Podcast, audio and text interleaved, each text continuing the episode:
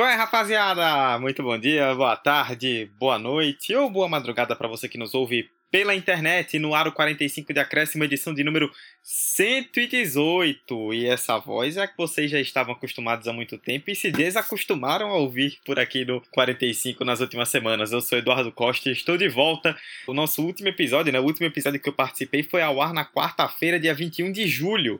E ele tá indo ao ar esse dessa semana na quarta-feira, dia 18 de agosto, quase um mês depois Tô de volta depois de uma jornada maluca aí no Memória Olímpica, que é o outro projeto que, que a gente comanda, falando aí dos Jogos Olímpicos. A Olimpíada foi sensacional, a gente fez muito episódio, as redes sociais de Memória Olímpica foram um sucesso por conta aí do grande trabalho durante as madrugadas. Tanto eu quanto minha querida amiga Roberta Souza, que é, também faz parte do 45 e do MO, tiramos um tempinho do 45 para focar exclusivamente na Olimpíada. Roberta, se tudo der certo, volta ao 45 na semana que vem. Eu, Eduardo, estou de volta para apresentar e agradeço aqui desde já ao meu queridíssimo editor Hector Souza, que é, apresentou muito bem os episódios, e aos meus queridos amigos que estão aqui comigo, que quebraram um ótimo galho. Quem ouve o 45 vai pegar essa referência que eu estou falando. Eu, Eduardo Costa, estou ao lado essa semana de Emerson Esteves. O homem tá de volta, hein? Depois de brilhar no, no Memória Olímpica, ele está de volta, portas abertas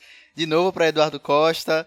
Roberta Souza e a gente tá muito feliz em ter vocês de novo, né? Bom Filho a Casa Torna para um tema que é sempre pauta anualmente, agosto chega, competições europeias, então vem com a gente que a gente vai traçar aquele parâmetro geral das principais competições da Europa, enfim, um, um bem-vindo de volta, né, Dudu? Tava com saudade, viu, meu filho? Ah, que isso. Eu quem tava com saudade de todos vocês. Não só de você, Emerson, mas também do meu querido companheiro Vitor Santos. O menino é de ouro depois de dar aula nessas Olimpíadas, está de volta, né? E para falar do, do velho futebolzinho que nos trouxe ouro nas Olimpíadas, em meio a um, enfim, é, a mais uma Olimpíada histórica para o Brasil. Mas vamos falar aqui do que a gente mais gosta, que é futebol. Tema muito bom, tema de dar uma repaginada, tem muita coisa, vai ser interessante a gente ver é, o que cada um de nós hoje vai opinar. E é isso, Dudu. Pode tocar o barco, fique à vontade, se sinta em casa. Tá de volta. Ah, eu quem agradeço aí pela recepção medalha de ouro que vocês fizeram para mim pegando a referência da Olimpíada. Bom, Emerson e Vitor já deram uma pequena introduzida e o assunto essa semana é futebol europeu, né? Nós estamos aí num período em que as ligas europeias estão voltando, as principais ligas aí estão de volta. É, esse episódio está indo ao ar na quarta-feira, dia 18. Só a italiana ainda vai começar, de resto, todas as outras já estão rolando. E nós vamos fazer uma pequena prévia aí do que esperar das grandes ligas, né, de França, de Itália, de Espanha, de Inglaterra e de Alemanha, principalmente em relação a disputas por título ou alguns outros atrativos aí que serão bastante interessantes nessa temporada. O que esperar das cinco grandes ligas europeias na temporada 2020-2021 é o assunto do 45 de acréscimo 118. Simbora!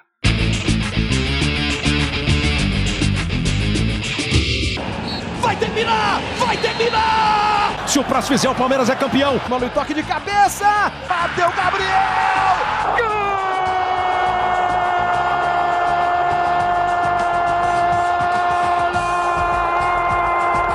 Gol! Sabe de quem?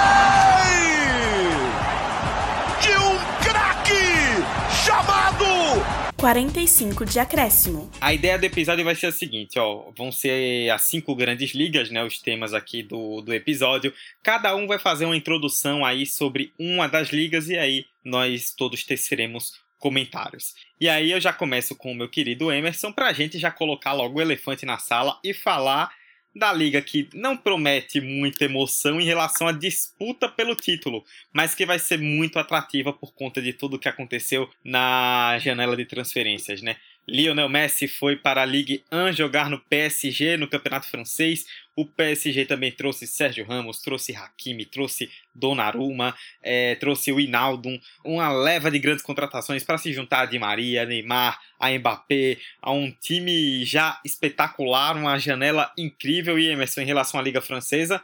Não tem jeito, né? É, a nossa expectativa é que vai ser uma ótima briga de segundo para baixo, porque o primeiro tá praticamente, se não, se não rolar uma hecatombe, tá praticamente encaminhado que o PSG deve ganhar sem grande susto. É isso, meu querido amigo. Se não rolar nenhuma surpresa, como aconteceu no ano passado, né, na temporada passada, com o Lille se sagrando campeão, a tendência é mesmo que o PSG, enfim, nade de braçada rumo ao seu décimo título do campeonato francês. E como a gente falou no episódio passado, antes do PSG sonhar ali com o título europeu, galgar voos maiores, tem que voltar aqui arrumar a casa, reconquistar o, a, o domínio do futebol francês, né? E para isso, enfim, os caras foram com força no mercado, né? A gente destacou muito no episódio 117, né, o último do feed, caso você role um pouquinho para baixo, que o PSG, enfim, foi ativo no mercado, trouxe nomes de peso, é, reforçou um elenco que já era muito forte.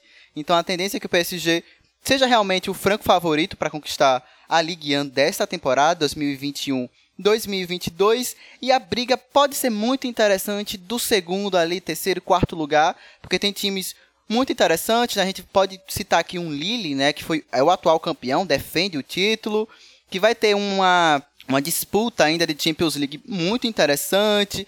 Tem novo treinador também no time, então tem uma série de ingredientes que fazem com que esse Lille seja um, um, uma opção muito boa para a gente acompanhar nessa liga francesa. Né? A gente vai ver como o time se comporta dentro de casa, mas também dentro de casa que eu falo na própria França, mas também olhando para a Champions League. Né? Então o Lille é, é uma, uma opção justa para uma disputa de segundo lugar, terceiro, enfim, título a gente acha meio difícil, né? Outros dois times que a gente pode citar aqui que podem surpreender e, e brotar ali num segundo, num terceiro lugar.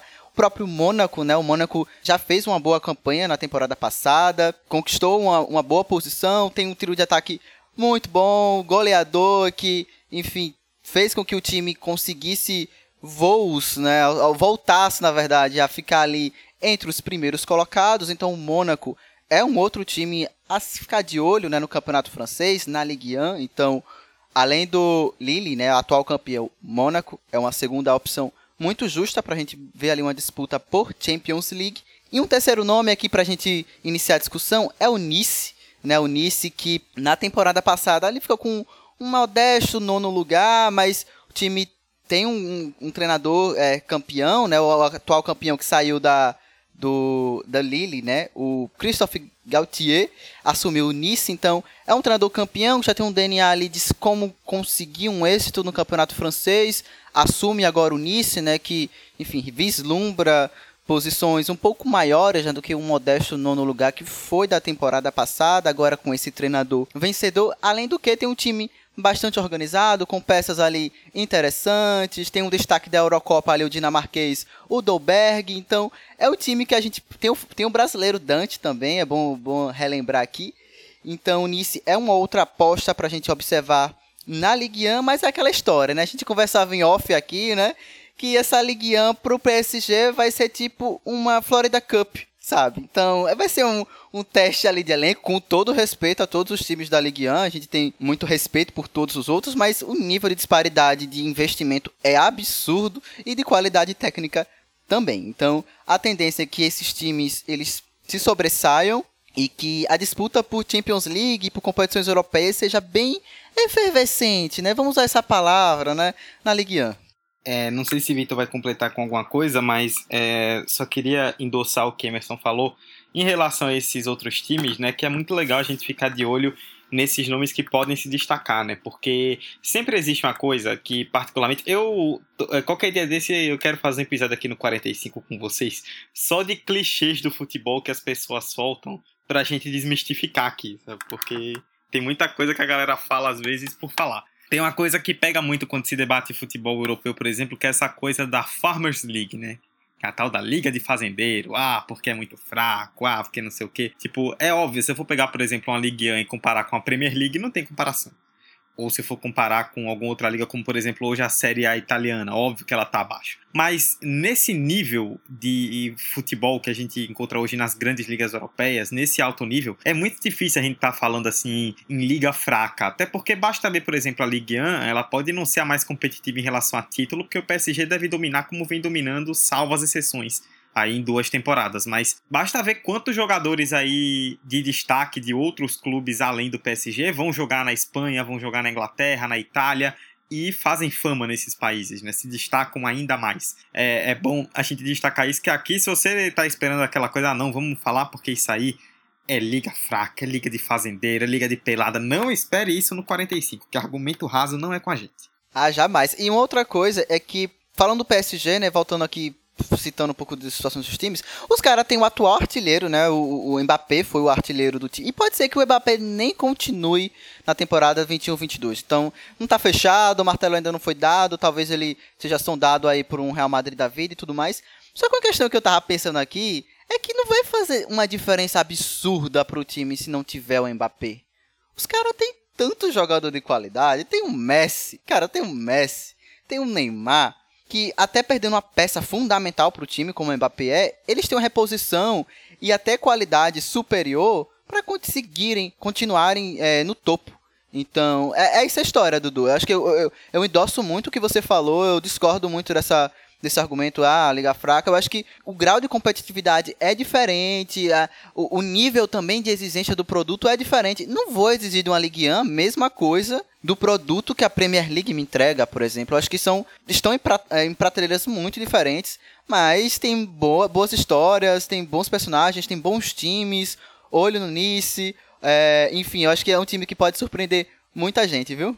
A gente ouve muito justamente isso que vocês falaram, né, de Ligue 1 ser a liga mais fraca das grandes da Europa, uma liga que nos últimos tempos é apenas do PSG e quando ele não ganha é porque ele não quer, sendo bem extremo assim no, nos comentários que a gente vê por aí. Mas depois dessa baita janela e depois da gente ver clubes que já estavam bem assim no topo, obviamente num parâmetro, numa prateleira talvez abaixo do PSG, por conta de todo o investimento que o PSG tem, que é abissal até mesmo para outros grandes da Europa, da Premier League, da La Liga, enfim.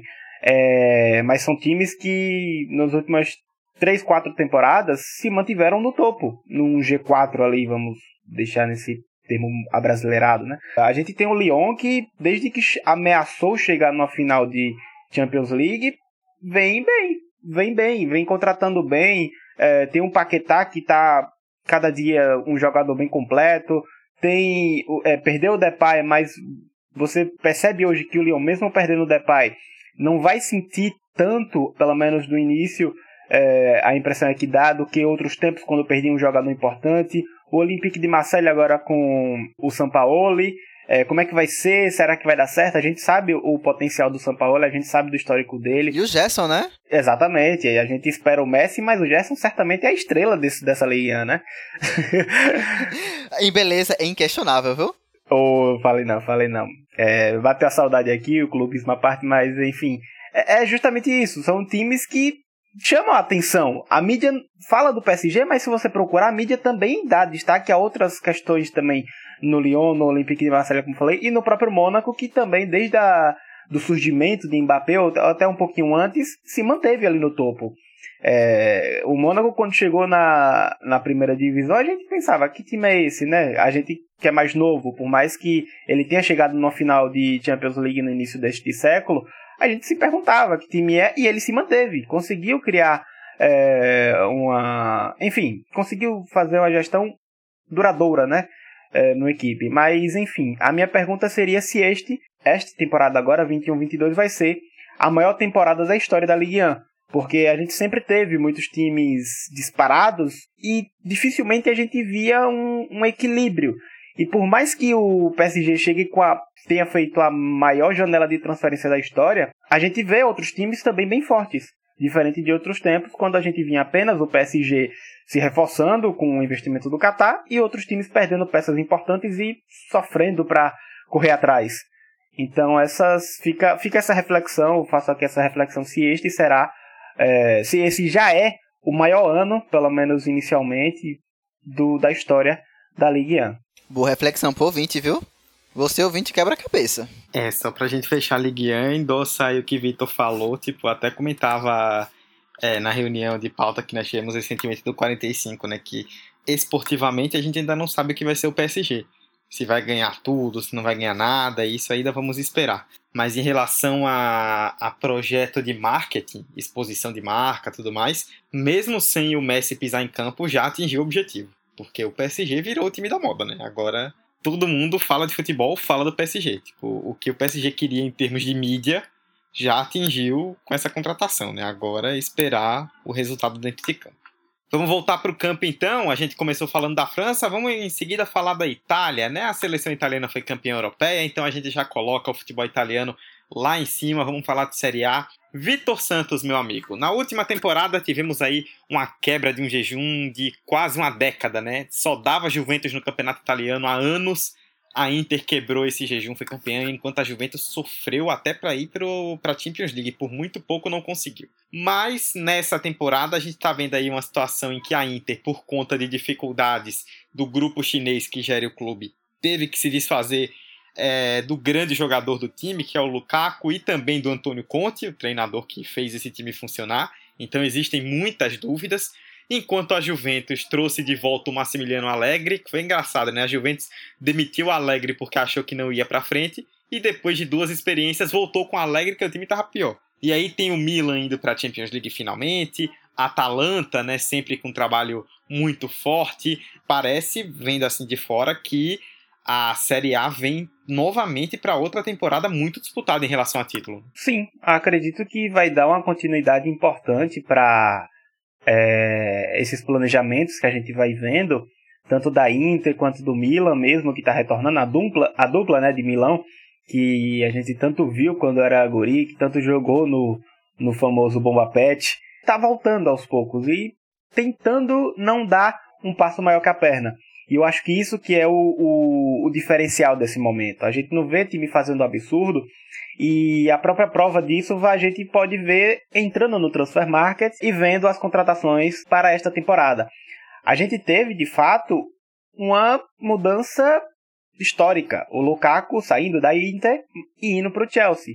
Só que aí é um dinheiro que chega até a Série A, né? O dinheiro que chega até o clube da Série A. Agora, a Série A pagando a outra pessoa, o, a maior contratação para esta janela é do Tomori, que é o zagueiro ex-Chelsea que permanece no Milan. Já estava no Milan emprestado e aí faz permanece apenas, aí sendo bem é, é, são números altos, mas para a Europa a gente está acostumado com números maiores, que é apenas 29 milhões de euros. Então, para um campeonato que a gente tem CR7, que a gente tem craques de alto nível e que a gente tem times gigantes, é estranho.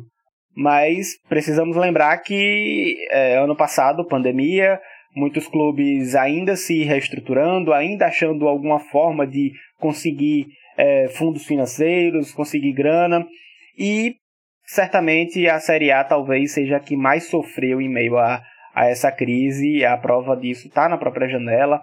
O Tomori é o cara que é, é a contratação mais cara que um time da Série A faz nessa temporada, pelo menos até hoje, dia 16 do 8. E a gente não vê a Juventus, a tão badalada Juventus, indo ao mercado para trazer alguém. A gente encerrou a temporada passada na dúvida se CR7 permanecia, o Cristiano Ronaldo permanecia na Juventus. E vendo de fora, é, a impressão é que dá é que vamos ter de fato mais uma temporada do Robozão na, na Série A surgiram boatos se ele de fato ia para é, o PSG antes de Messi ir, né? É, agora começa lá dificilmente ele é, Cristiano vá para lá, enfim, teremos mais uma temporada. A Juventus manteve o elenco, não, trouxe ninguém de novo para dentro de campo, porque na beirada do campo teremos Maximiliano Alegre novamente de volta no comando da Juve. E aí, para muitos torcedores, fica-se a pergunta: qual é a renovação né, que a diretoria tanto quis e agora retorna novamente com Alegre? Mas é um, é um cara vitorioso, é um cara que tem história no clube e é um cara que pode até retornar, por mais que seja pragmático a forma da Juventus ter conquistado os últimos títulos, mesmo que seja em meio à crise de outros clubes, mas foi uma Juventus vitoriosa e histórica, isso é fato. Mas dando continuidade aos clubes, a gente tem também o Milan, que assim como os outros times não fizeram um grande investimento, eu falei aqui do Tomori, mas apenas renovou né, os jogadores que lá estavam, é, comprou de fato definitivamente o Tonali e trouxe um, um, um ídolo do, do Dudu, de Eduardo Costa, Giroud. Será que Giroud vai. Opa! Milan campeão italiano, hein? Milan campeão. Tá, tô cravando aqui agora que o Milan campeão italiano. Enquanto beija a foto de Giroud que tá do lado de você, tá ligado? É, e, e segue uma, uma filosofia que a gente já tá acostumado, né? na temporada passada, finalzinho, trouxe o Mandzukic, já trouxe o Ibra, então sempre jogadores veteranos tentando apostar mais no, no, na experiência, né? No, no que já se provou dar certo em outros momentos. É, a gente tem a Atalanta, que também pouco fez na janela de transferência, assim, apenas renovou de fato o que já tinha. É, e perdeu uma peça importante que é o Romero. O Romero, zagueiro, que foi destaque da Argentina na Copa América, que foi destaque na temporada passada, um baita de um zagueiro que a gente tem que ficar de olho nas próximas temporadas. Foi para o Tottenham e eu acho que é uma das três maiores perdas que a Série A teve nessa temporada, porque eu falo as três porque Romero é uma das, a outra é Depou. Depou foi pro Atlético Madrid, a gente vai falar ainda da La Liga, mas também é uma perda importante, é um jogador que tinha cara de Série A, que já estava muito tempo acostumado a jogar em terras italianas e acabou mudando de ares. É uma perda importante para um time da Udinese, que sempre foi um time que dificilmente conseguia encostar lá no topo e tinha o Depô como diferencial. Vai ser difícil. E o, talvez a maior perda de, de fato seja do Lukaku.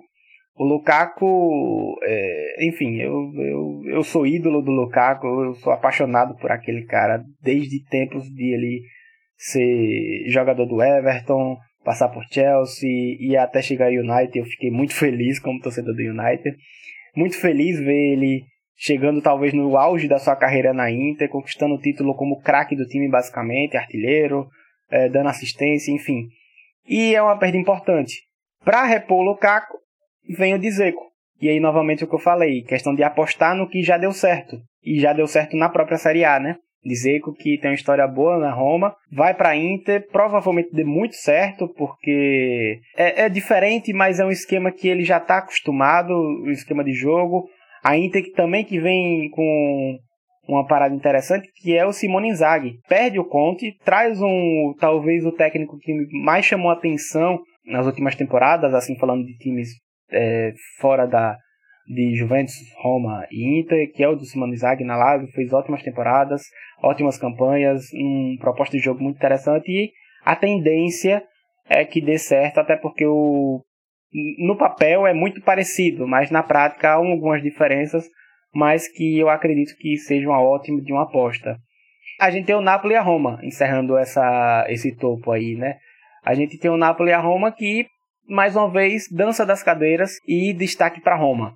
É, a Roma traz nada menos do que José Mourinho, ele que quando você acha que o cara vai se aposentar, vai estender uma rede, é, vai estender uma rede, não, vai, é, não sei se é estender que fala, mas enfim, vai deitar na sua rede em Portugal e apenas apreciar o futebol é, assistindo como telespectador, ele vai lá e continua sua carreira de treinador agora na Roma, depois de uma temporada bem, bem, bem ruim no Tottenham. Fica aí, é, é uma incógnita, né? Dificilmente é, alguém vai conseguir cravar se de fato ele vai dar errado, se de fato ele vai dar certo. São campeonatos diferentes, ele conhece a Série A, foi campeão com a Inter, e enfim, é isso. Muitas coisas. E só, meu Deus, eu vou falar demais. Só pra Dudu que me perdoe, não só que me perdoe, mas a gente tem também os times que chegam na Série A depois de anos. A gente tem o Salernitana, que é um time de uma comuna italiana da região da Campania, província de Salerno.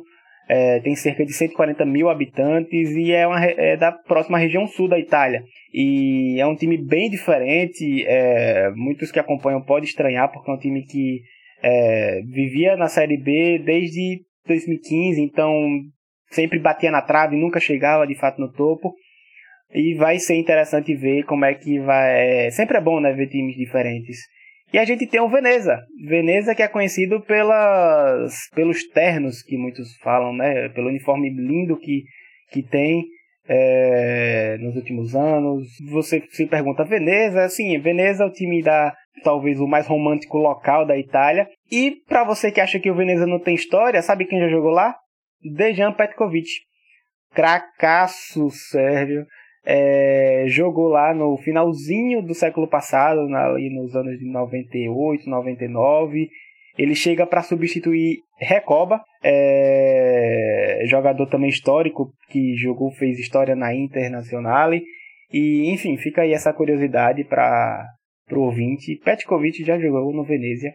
Caras, quando o especialista fala sobre série A italiana, eu só fico aqui na minha de boa ouvindo e aprendendo. Eu realmente só tô muito curioso para ver os times de Milão nessa, nessa temporada, o Inter de Milão, a Inter de Milão que foi bastante desfalcada né, nesse mercado, perdeu dois atletas fundamentais para a equipe que foi campeã na temporada passada, então vamos ver como ela se comporta agora com, com essa disputa também com, com a Juventus, que man, parece manter Cristiano Ronaldo, e o Milan, né, que apesar de não ter feito lá nenhuma contratação interessante no mercado, né, enorme, né, eu não vou falar que esse atleta aí que Dudu idolatra é um reforço de peso, mas enfim, é, tem uma base muito sólida da campanha segura que fez no ano passado, né? Então, e o retorno ainda para Champions League. Então vamos ver como esses times de Milão se comportam. E o que me chamou mais atenção nisso tudo é que por mais um ano a Série A italiana vai ter quatro, cinco, seis times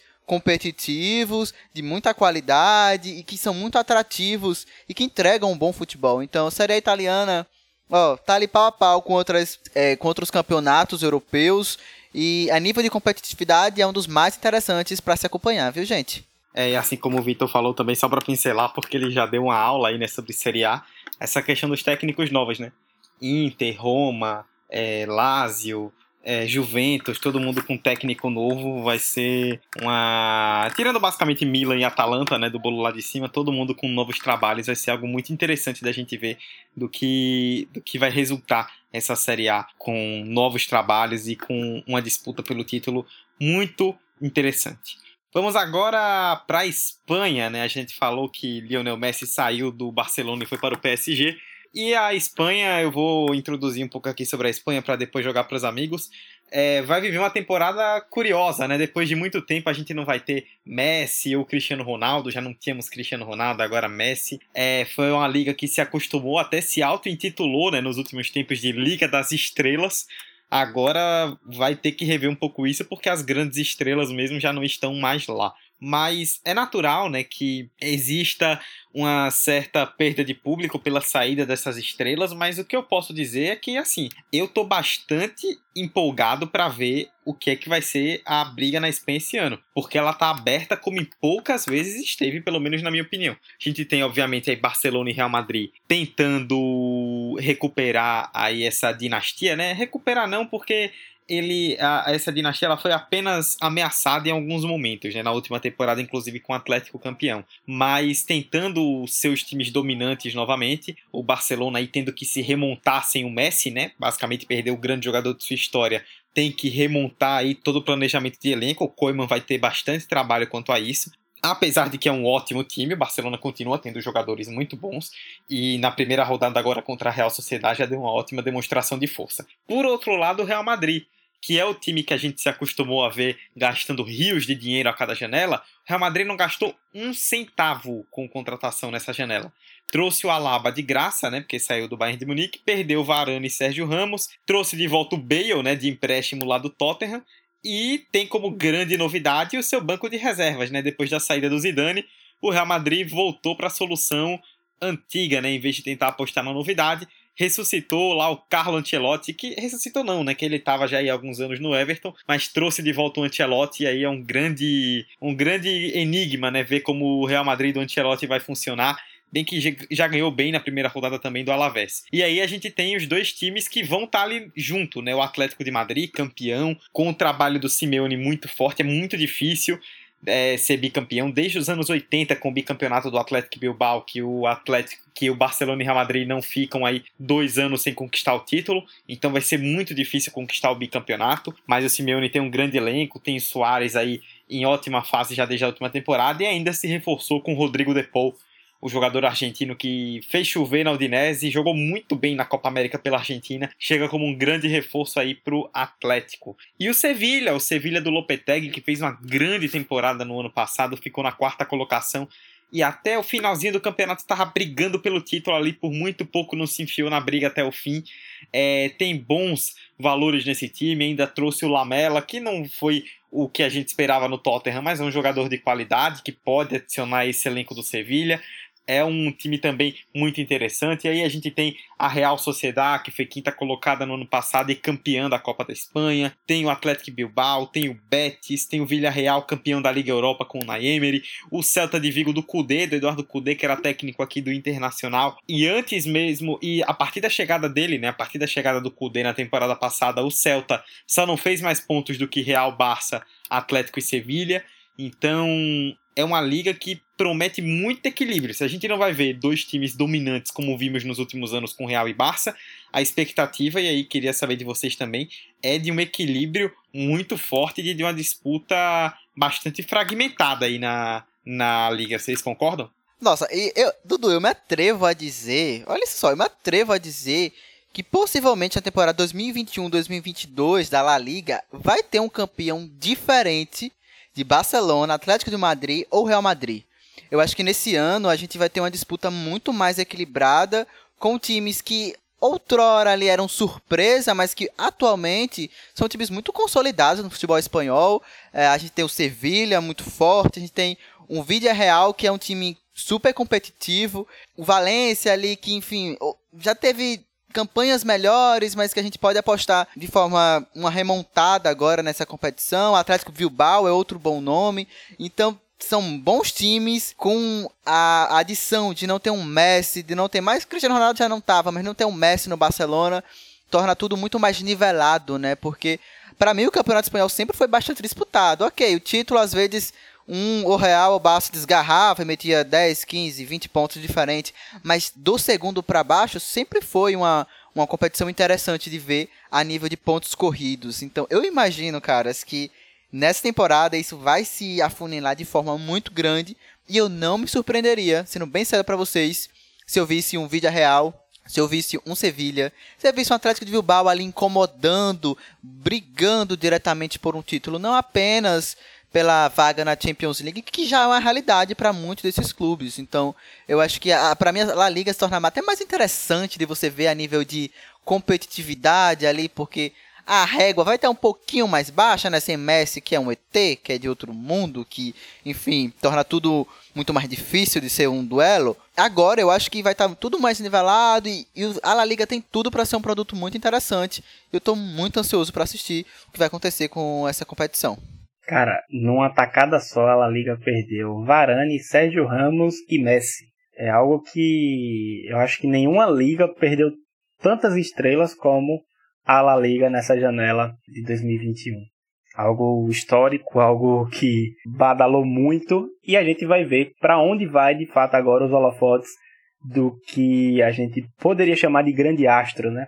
A gente tem o Depay no Barcelona, que começou bem, muitos elogios para Depay. A gente tem o Soares no Atlético, que dá continuidade. É, Benzema no Real, basicamente o cérebro do time agora. Lembrando que ainda tem Hazard no Real, que se recuperar o que já jogou um dia no Chelsea pode dar muito trabalho, pode é, subir muito o nível do Real Madrid. E eu assino embaixo pelo, pelo que Emerson falou.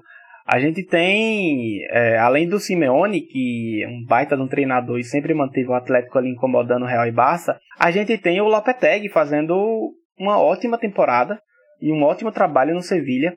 A gente tem o Naemery, tudo bem que ele é um treinador cracaço nas Copas e com uma certa dificuldade em ligas, mas é um cara que tá com o time do Vila Real na mão.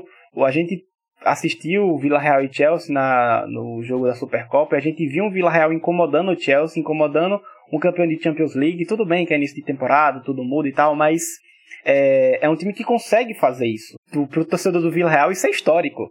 E poder ter a volta dos públicos, inclusive, isso é algo que a gente não comentou aqui ainda, mas que pode fazer muita diferença. Muito estádio voltando de fato a ter público. Isso, é, isso sobe é, melhora demais a atuações de certos times, a, o potencial de alguns clubes, principalmente jogando em casa. Pode fazer diferença, certamente vai fazer diferença. E, enfim, são muitos clubes que vão ameaçar Barcelona e Real Madrid. Até porque essa talvez seja a, a temporada que essa dupla, né, Barça e Real, menos ameace os demais times. Talvez seja a dupla que eles sejam apenas.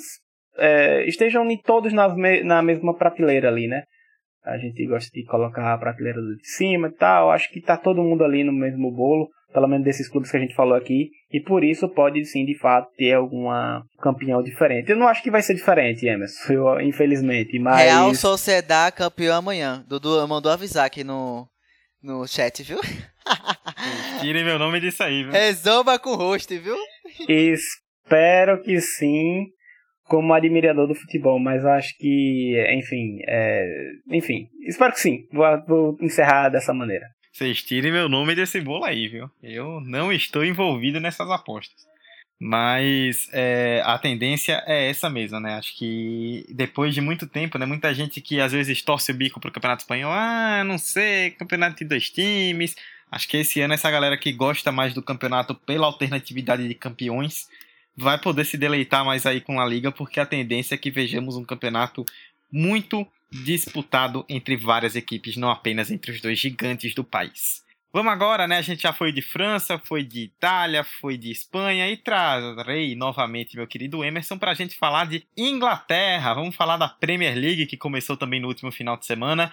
E aí, é, Emerson, a gente tem, ao que me parece, né? E aí queria saber sua opinião sobre o assunto. A gente tem um caso na Premier League que é bastante curioso, né? Porque, ao que parece, tem um time que começa como o claro favorito na, nas opiniões gerais, que é o Manchester City. Acho que todo mundo crava que no começo o Manchester City entra como favorito. Mas a gente tem os times que estão ameaçando esse favoritismo muito fortes.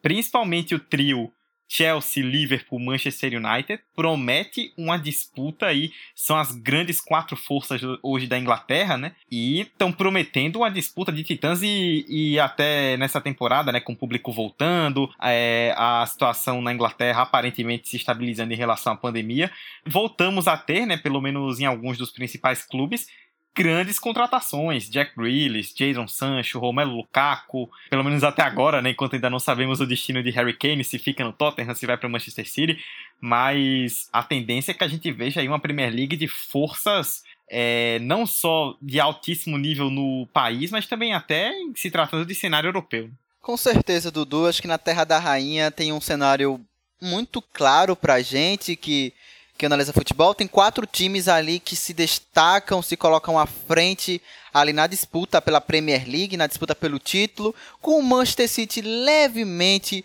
à frente. Eu acho que o time que defende o bicampeonato reforçou o time com o Jack Grealish, com a contratação e tanto, fez um excelente é, Eurocopa, é um time que já, já há algum bom tempo se destacava no Aston Villa, pedia passagem em um outro grande da Inglaterra e desembarcou lá em Manchester. É o novo reforço do Manchester City. Então, com ainda o Guardiola mandando ali no time, com um grupo na mão, ainda com esse reforço de peso, a tendência é que o City realmente chegue para uma temporada em que novamente é o grande favorito ao título. Entretanto, eu acho que você foi muito cirúrgico e muito feliz no seu comentário tem três adversários, tem três componentes ali que fazem com que o título do campeonato inglês da Premier League se torne ainda mais uma incógnita, né? Tem o Manchester United, né, o principal rival do Manchester City, que se reforçou muito bem na janela, trouxe o Sancho, o Varane, e a tendência é que o Solskjaer consiga finalmente brigar pelo título com o Manchester United, né? Brigar pelo título na Premier League, né? Então acho que esse é o principal objetivo dos, dos Red Devils, o time teve, teve bons reforços na janela e manteve boa base que teve no ano passado, né? Então a tendência é que o Manchester United realmente retorne à disputa do campeonato inglês e tendo ainda mais dois adversários direto na, na luta, o Chelsea, atual campeão da Champions League, com um reforço do Lukaku, velho. Eu acho que o Lukaku tem tudo para ser, agora total opinião, o Lukaku tem tudo para ser um dos grandes nomes dessa atual Premier League. O cara chega para mudar o status ali do ataque do do Chelsea em níveis exorbitantes. Aqui Timo Werner cansou de perder gol. Romelu Lukaku, caras, é bola na rede, sabe? Então, eu acho que o Chelsea realmente se coloca com força na briga pela, pelo título nacional, depois de ter conquistado a Champions League. Então, o time se coloca realmente nessa prateleira, junto com outro. Vou falar aqui sobre o Liverpool. Porque eu acho que no caso do Liverpool, que ao contrário desses dois que eu citei, né, do United e do Chelsea, que foram na janela e fizeram contratações pontuais e que fizeram muito bem para os seus plantéis, o Liverpool foi muito mais conservador, né? O Liverpool só trouxe o Konate, um zagueiro jovem que, enfim, promete ser um, uma peça ali de reposição muito interessante para o time, mas na verdade o principal reforço do Liverpool é não ter ninguém na, na DM, né? O Liverpool realmente conseguiu recuperar os jogadores, é isso mesmo, dos reforços dos Liverpool são os jogadores que voltaram. Ele está aqui avisando na, no chat. Eu também concordo com essa afirmação, já que agora o plantel do departamento médico está vazio, então Klopp vai ter novamente zagueiros para contar de verdade, sem precisar improvisar Fabinho, Henderson, que vão poder retornar às suas posições de origem. E dessa forma eu acho que o Liverpool pode ao menos fazer uma temporada de reabilitação, né? Até, eu acho que a temporada passada foi onde o Liverpool poderia ter errado. Aquele terceiro lugar que acabou sendo muito uma conquista que não refletiu em nada o futebol do time, acabou sendo até muito mais um troféu para uma temporada que foi bem mais indigesta do que se mostrou, né, em relação à qualidade, a desempenho. Então, o Liverpool que mesmo não contratando nada, né, a nível dos seus rivais, né, não fazendo contratações rechonchudas, conseguiu manter seus jogadores, perdeu o Hinaldo, que era uma peça fundamental, mas, enfim, segundo Klopp e companhia, a reposição tá dentro do elenco, né? Vamos ver como isso vai acontecer. Então, Dudu, acho que o quadro geral de busca por título no futebol inglês é exatamente isso. Manchester City um pouco à frente, atrás veio United, vem o Chelsea, vem o Liverpool. E se eu quiser arriscar aqui uma briga, brigas por competições europeias, eu colocaria o Tottenham, que a depender se tiver Harry Kane ou não, pode brigar ali para uma Europa League, uma Conference League. O próprio Leicester, que tem feito boas campanhas, dois anos seguidos perdendo ali a, a vaga para a Champions League. É um outro time que chega de forma bastante interessante para essa Premier League. O Arsenal, o Everton, o Leeds são times que eu colocaria uma prateleira um pouco mais abaixo, brigando ali por uma Conference League, se eu, se for um pouco otimista. Mas pro Leeds eu quero destacar muito o retorno da torcida, viu? Leeds, Liverpool, o próprio Brentford, né, que retornou agora e já fez um, um espetáculo com a torcida no estádio. Esses times, tendo torcida no estádio, vão fazer diferença em suas campanhas dentro de casa, né? O, o, o Leicester também. Então, olho nesses times. Mas no geral, meus queridos amigos, a disputa do título não vai ter uma grande diferença. City continua favoritaço, com o rival da cidade, com o Chelsea e com o Liverpool disputando diretamente a vaga. Inclusive, só antes de Vitor complementar, você falou da, da torcida, né? Do retorno da torcida na Premier League com estádios cheios e citou o Leeds. O pau já cantou no primeiro jogo contra o Manchester United, hein? Meu amigo, e que cantou foi bonito, viu? Que aqueles vídeos lá do, do lado de fora, os caras no restaurante tomando um café de boa, de repente o pau come do lado de fora. Essa, essa é a rivalidade da Inglaterra que a gente tá acostumado. É, não, o pior é que tem muita gente que não sabe, mas tem uma rivalidade histórica, uma rivalidade histórica entre United e Leeds. Sim. Então o retorno da torcida já meio que tornou os ares muito mais quentes ali pelas ruas. Mas o bom mesmo é o que tem o apoio dentro, dentro de campo, sabe? Acho que foi uma coisa que eu vi muito bem. A, a própria torcida do Norwich na partida contra o Liverpool fez um papel muito massa. A torcida do Liverpool fora de casa também, que eu acabei acompanhando, também foi, foi muito bom de acompanhar. Fora de casa a torcida sempre é muito mais participativa, vamos dizer assim, na Inglaterra, né? Então, com certeza é um ingrediente a mais para essa Premier League. Eu acho que a volta do público na Inglaterra, depois da seleção inglesa ser vice na Euro e chegar para a Copa do ano que vem com a torcida mega empolgadaça, meus amigos, não espere menos do que isso que vocês já viram em Manchester nessa primeira partida entre United e Leeds. É, acho que os torcedores ingleses estão enlouquecidos, enojados, ansiosos, iludidos, enfim, e diversos adjetivos enlouquecidos. E com razão. Eu acho que a Premier League nunca foi tão empolgante, nunca foi tão forte como na última década, como está agora. Eu acho que a gente fala aqui de City, que de fato traz o Grealish e reforça ainda mais o elenco. Talvez o elenco que consiga bater é, homem a homem o PSG hoje, mas a gente tem outros clubes também que, que chegam assim, é, reforçando muito bem. E eu não falo de United, eu não falo de Chelsea, eu falo de time ali, é, a disputa pela Europa League, né? Aquele eixo ali, que a hora ou outra consegue é, pegar uma Champions. Eu falo de Leicester, que dá continuidade a um projeto, faz mais uma ótima janela, traz nomes muito promissores e que é, são nomes que se assemelham muito a contratações de últimas temporadas. Tra traz o Somaré, traz o Daka, que é uma promessa gigantesca. Enfim, o Ham foi mais humilde na janela em comparação a outros times, mas é um time que também teve uma temporada passada muito boa e que surpreendeu. Uh, o Leeds, é, enfim, o Bielsa, é, tudo bem que foi goleado, mas é um time que também pode chegar mais longe do que a temporada passada. O Everton e o Arsenal acho que caem em relação a esses outros times por conta da janela e por conta de, da pouca movimentação que teve. Talvez isso seja bom, às vezes apenas uma chacoalhada interna ajude mais do que trazer um reforço de peso. Mas é, é, não é isso que a gente vê nos últimos anos de Arsenal e Everton, né? Enfim, eu vou destacar aqui mais uma vez o Aston Villa. Na temporada passada, eu destaquei a janela do Aston Villa e nessa temporada eu vou destacar novamente.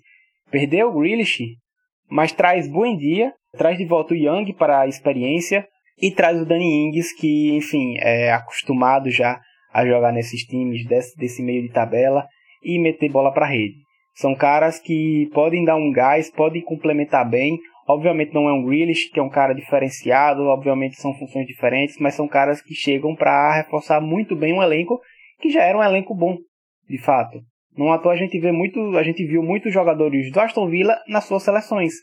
É, a gente tem o, o Douglas Luiz no Brasil, a gente teve o Grealish até então, quando estava no Aston Villa, e, e tem goleiro é, talvez o, o, melhor goleiro que a Argentina já teve em anos, que é o Emiliano Martinez. A gente brincou isso é, na Copa América e de fato é um goleiro que pode surpreender sim, pode ajudar muito.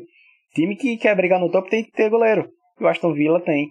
Enfim, Lukaku campeão, e o Chelsea ali brigando pela Europa League. Não só queria poder dizer sobre Premier League que você vê que os meus queridos comentaristas são muito mais otimistas que eu em relação ao Arsenal, né? Que se eu for falar do Arsenal aqui, não vai dar muito certo não. Calma, não vai ser rebaixado, viu, Dudu? Calme. Olha o pessimismo também. Ah, já é um bom começo. Assim, até o presidente de Ruanda tá lá no Twitter comentando o Arsenal, né? Por aí você tira. Tem uma. Não sei se vocês chegaram a ver, né? O João Castelo Branco, correspondente da ESPN lá na Inglaterra. Ele é torcedor do Arsenal, né? Abertamente. E ele teve no jogo do Arsenal sexta contra o Brentford e postou uma foto que tiraram do, do setor de imprensa durante o jogo com a cara dele olhando pro campo que é uma cara assim de quem não aguenta mais.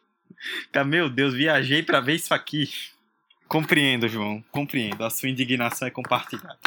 Bom, falamos de quatro das cinco grandes ligas, falta uma, né? E nós começamos com a liga que não promete muita emoção na briga pelo título, que é o caso da França. É também o caso da Liga Alemã vou falar um pouquinho aí sobre a Bundesliga para a gente poder completar. A Bundesliga que tem aí uma grande dominância, né? Grande, grande, grande mesmo do Bayern de Munique. Já são nove campeonatos seguidos. O Bayern, nenhum time alemão havia conquistado, por exemplo, um tetracampeonato na história. E aí o Bayern já emenda nove em sequência, e é um trabalho que passa por Jupp Heynckes, por Pep Guardiola, por Nico Kovac, agora ou por Hansi Flick, agora tem o Julian Nagelsmann, né, que vem do RB Leipzig, e é um trabalho que segue vencedor, é um trabalho que segue aí muito forte, dominante, que tem tudo para ganhar a Bundesliga mais uma vez, porque os rivais têm até bons times, mas é, não tem realmente cacife, pelo menos agora, para chegar no Bayern. Ainda mais se a gente imaginar que o Borussia Dortmund perdeu o Jadon Sancho, como nós já citamos, para o Manchester United.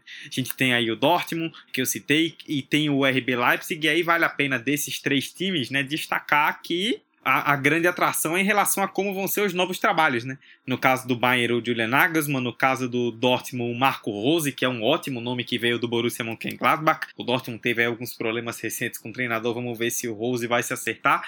E o, o, o RB Leipzig com o Jesse March, né? Que é o cara que cumpre a cartilha da, da, da escola Red Bull, né? Ele que foi um cara que se destacou, né?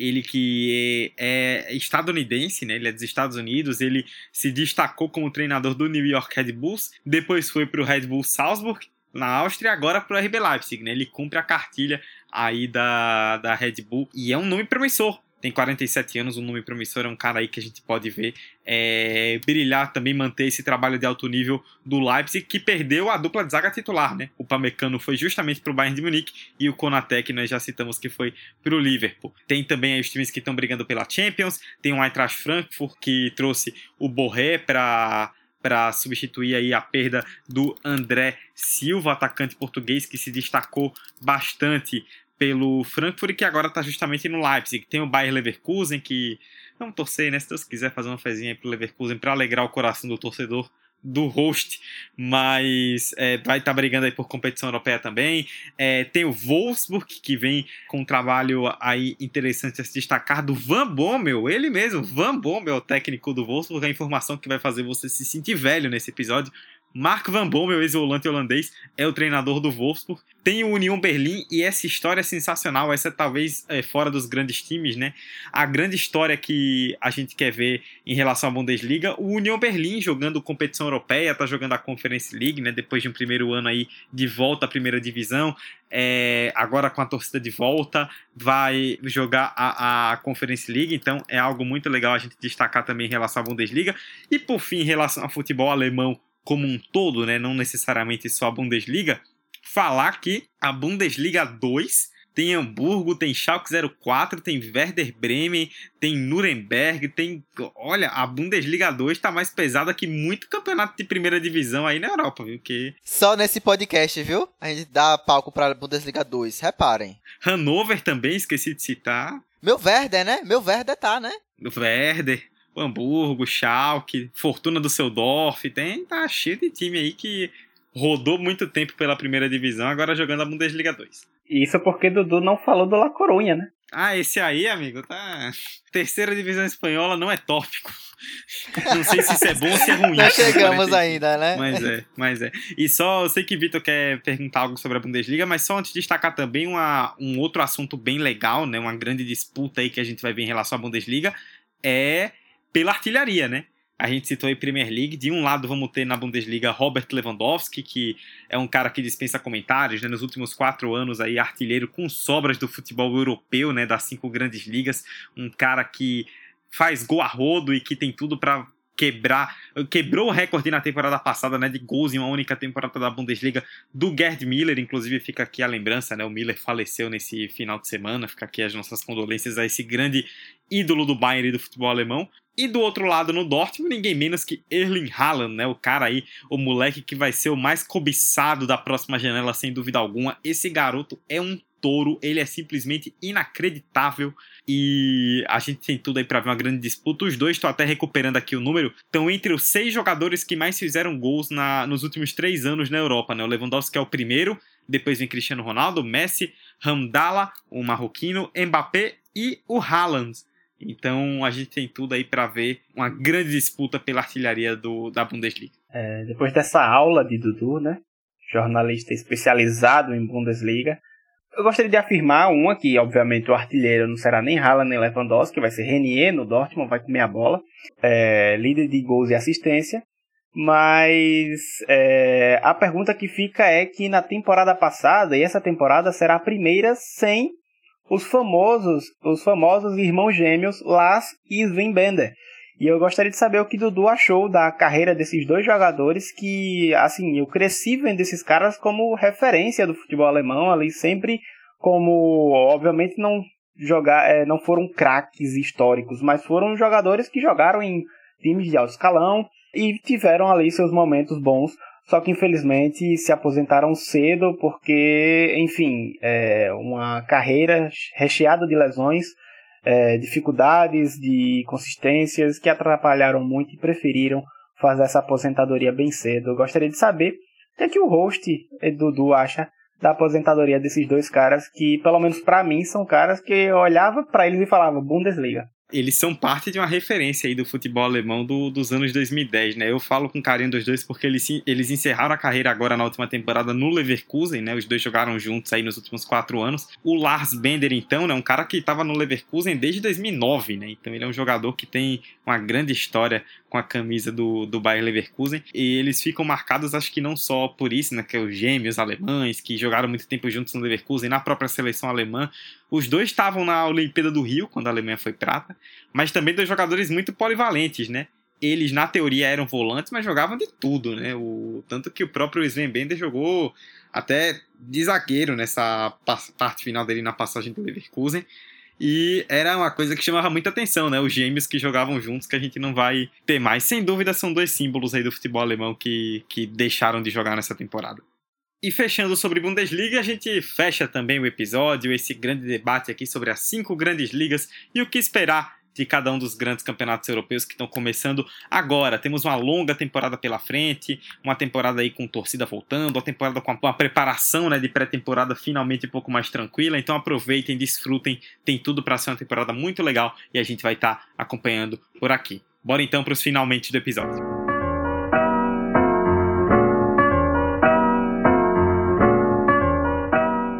As nossas redes sociais você já conhece, arroba 45 de acréscimo no Instagram e no Twitter. Nós estamos aí no Anchor, no Spotify, no Apple Podcasts, no Google Podcasts, no Deezer, Orelo, tudo que é agregador. A gente tá por aqui contando é, toda semana é, alguma história diferente do futebol para vocês. Hoje falamos aí então das cinco grandes ligas europeias, do que esperar para essa temporada 2021-2022. Eu, Eduardo Costa, de volta, estive com Emerson Esteves e com Vitor Santos nesse debate aí bem legal das cinco grandes ligas. Emerson e Vitor, um beijo, foi ótimo estar aqui novamente e tava com saudade de todos vocês e vambora que a gente tem muito assunto para debater nessa temporada, nesse ano. Fizemos uma reunião de pauta essa semana com muitos assuntos legais que a gente vai trazer e estaremos juntos aqui toda semana. Um beijo para vocês. Um cheiro, Dudu. Eu acho que o calendário do 45 é tão competitivo, tão atraente dos próximos meses, quanto essas competições que falamos aqui hoje. Então, é muito divertido a gente trazer esse, esse quadro geral, né, esse passeio pelo futebol europeu para vocês. Espero que vocês tenham curtido muito. Continua a conversa nas redes sociais, falam pra gente qual liga, né? Qual competição vocês estão mais mais curiosos, mais atraídos para acompanhar essa essa temporada e segue 45, né, velho? É isso no mais um cheiro, Dudu. Muito bom te ter de volta, tava com muita saudade, um dos melhores hosts do Brasil, que sal o melhor. E é isso. Cheiro, viu? Bebam água. E se cuidem. Cara, hoje eu tô meio reflexivo, não sei porquê, mas. E eu acho que essa temporada, ela foi muito intensa já. Já tá. É, perdão, essa temporada ela já começa muito intensa, já na janela. E, assim, é, na vida a gente sempre acha que as coisas vão ficando cada vez mais intensas, né? E no futebol é, é normal a gente esperar que os clubes vão melhorando, vão é, evoluindo, vão assim é, gerindo melhor, assim como a própria história do futebol vai se aperfeiçoando e melhorando o profissionalismo. É, curtam muito essa temporada, essa é a mensagem que eu passo para todos. Curtam muito porque é uma temporada de renovação e de reestruturação depois de uma temporada, depois de um ano em meio a uma pandemia. A gente ainda não passou pela pandemia, a gente ainda está nela. É, em muitos lugares está tenso demais ainda. Mas na Europa a gente vê novamente o público nos estádios.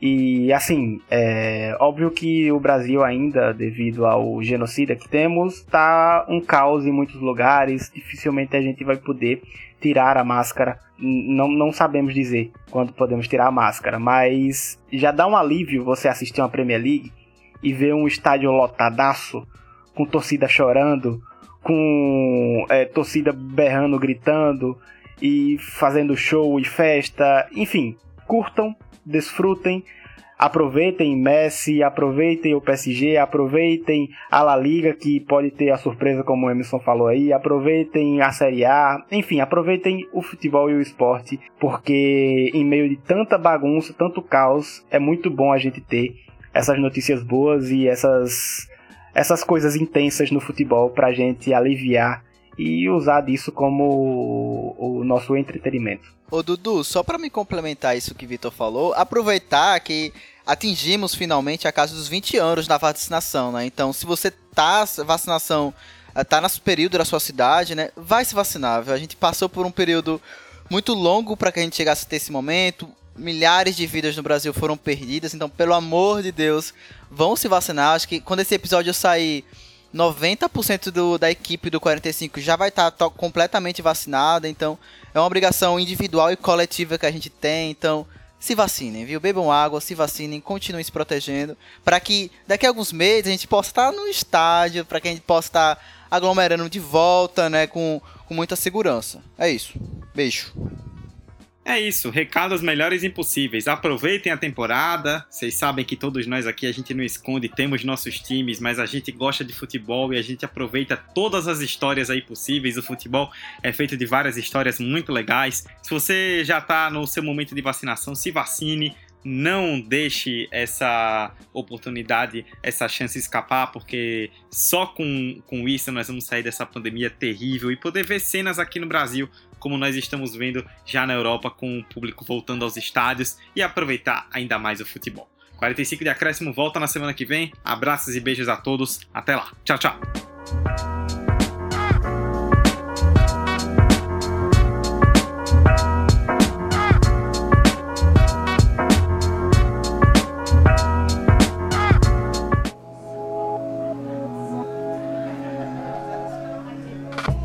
Esse podcast foi editado pela Café Preto Produções Sonoras.